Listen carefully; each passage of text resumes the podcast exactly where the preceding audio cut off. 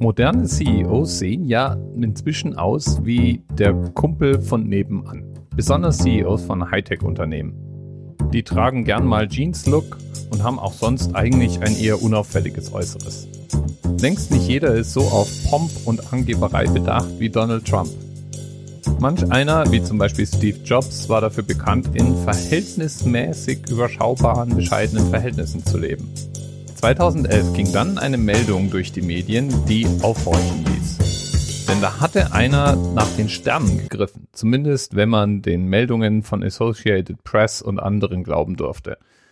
Tim Cook, der CEO von Apple, der hatte nämlich, so meldete Associated Press und einige andere, im Jahr 2011 angeblich 378 Millionen US-Dollar mit nach Hause genommen. 378 Millionen. Kurz mal auf der Zunge zergehen lassen. Na, weißt du, was du mit so viel Geld anfangen würdest? Hm, ich auch. Und Tim hat sicherlich auch ein paar Ideen. Ist aber völlig egal, denn so, wie es damals berichtet wurde, stimmte das gar nicht. Der arme Tim hat nämlich im Jahr 2011 nur 900.000 Dollar verdient.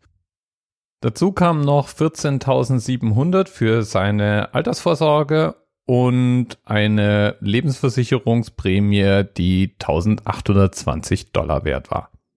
Irgendwie süß, oder? Ja, und dann hat er noch Aktienpakete bekommen. Oder besser gesagt, ein Aktiengrant, wie man das auf Deutsch übersetzt. Jedenfalls das Recht auf ein Aktienpaket. Wenn er denn, und das war die Bedingung, mindestens mal fünf Jahre bei der Firma bleiben würde. Klassisches Retention-Paket also. Und dieses Aktienpaket, das war die Quelle für die Meldung. Das war nämlich bei Ausstellung über 376 Millionen Dollar wert. Aber, das ist ein wichtiges Aber, die Hälfte dieser Aktien bekommt Tim Cook oder bekam Tim Cook letztes Jahr nach insgesamt fünf Jahren bei Apple. Ja, und das zweite Paket, das gibt's dann 2021. Nach weiteren fünf Jahren. Wahnsinn. Ich glaube, ich wäre mit 189 Millionen nach fünf Jahren Dienst als CEO völlig zufrieden. In Sachen Managergehältern gibt's ja bekanntlich zwei Lager. Die einen schreien auf, dass sich Tim ja wohl ganz offensichtlich massiv bereichert und dass das Gehalt in keinem Verhältnis zu seiner tatsächlichen Leistung stünde. Ja, und dann gibt's die anderen. Die, die nämlich vorrechnen, dass Tim Cook, bevor er CEO wurde, der Manager war, der für die Apple Supply Chain zuständig ist.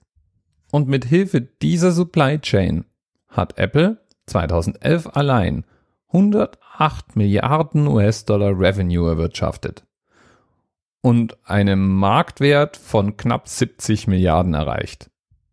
Und September 2011 hatte Apple immerhin 81,5 Milliarden in bar oder direkt umwandelbaren Sicherheiten auf der Bank und null Schulden. Ja, und wenn man damit vergleicht, dann sind natürlich irgendwie 378 Millionen nicht mehr so wirklich viel Geld. Andererseits ist es ein obszöner Geldbetrag und niemand braucht so viel Geld. Trotzdem ist es wahrscheinlich wichtig, dass man bei seinen CEO-Kumpels ordentlich mitstinken kann käme ja schon irgendwie blöd, wenn man im Golfclub zwar CEO von Apple ist, aber nur mit einem sechsstelligen Jahresgehalt heimgeht. Wo käme man denn dahin? Bis bald. TMRS 10, 9, 8. The experience of 47 individual medical officers. Was hier über die Geheimzahl der Illuminaten steht. Und die 23. Und die 5. Wieso die 5? Die 5 ist die Quersumme von der 23.